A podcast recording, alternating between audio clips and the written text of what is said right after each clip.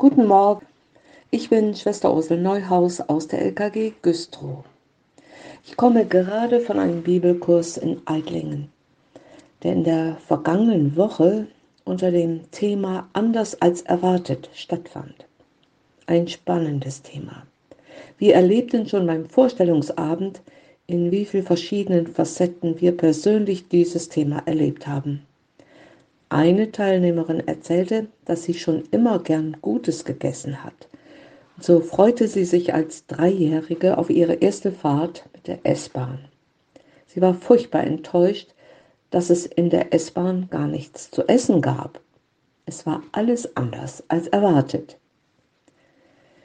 Wenn wir über unser Leben nachdenken, fallen uns sicher viele Situationen ein, in denen alles anders kam, als wir es erwartet hatten.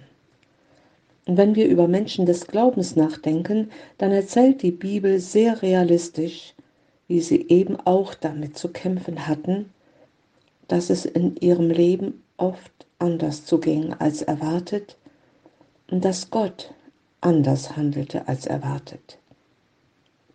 Immer wieder wurden Menschen geprüft, ob sie wirklich taten, was sie glaubten und ob sie wirklich Gott meinten oder doch nur sich selbst. Warum agiert Gott so manches Mal anders als erwartet? Eine Antwort kann uns die heutige Tageslosung geben. Sie steht in 5. Mose 13, Vers 4.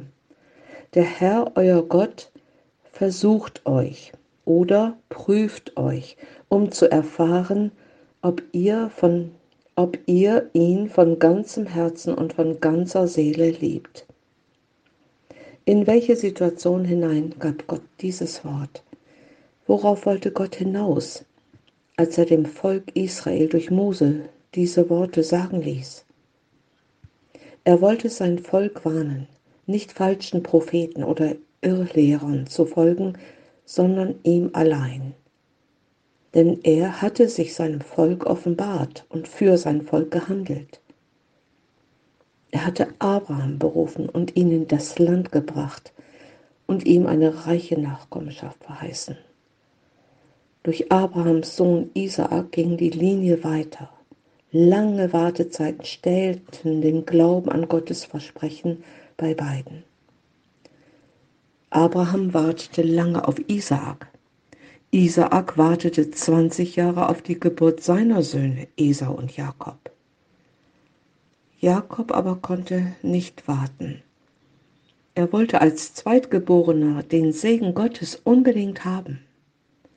Mit eigenem Geschick und Lüge wollte er die Verheißung, die ihm ja galt, beschleunigen. Und was kam dabei heraus?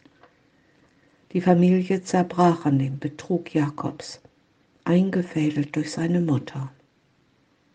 Und er musste völlig mittellos vor dem Zorn seines Bruders fliehen. Es kam alles anders als erwartet.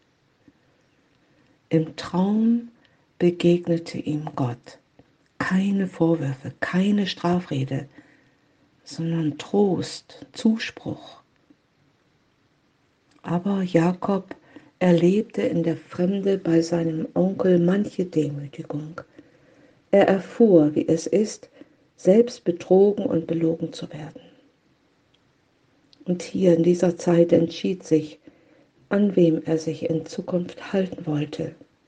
Jakob beugte sich unter die Hand Gottes, er blieb bei Gott und erlebte, dass sein Gott ihm in allem treu blieb. Jakob bekam zwölf Söhne. So segnete Gott ihn und gab ihm einen neuen Namen. Israel. Jakob wurde der Stammvater des Volkes Israel. Er war einer, den die Gnade fand. Jakob liebte Gott von ganzem Herzen und von ganzer Seele. Gott stellte ihn auf seinem Lebensweg immer wieder in Situationen, die ihn prüften, ob seine Liebe echt war. Was bleibt, ist die Treue Gottes wer wir auch sind, wie unser Leben auch verläuft. Wir können Gott ansprechen, mit ihm reden, ihn in seinem Wort hören und an ihm bleiben.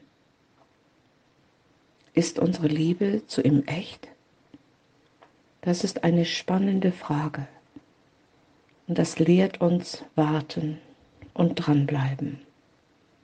Einen gesegneten Tag.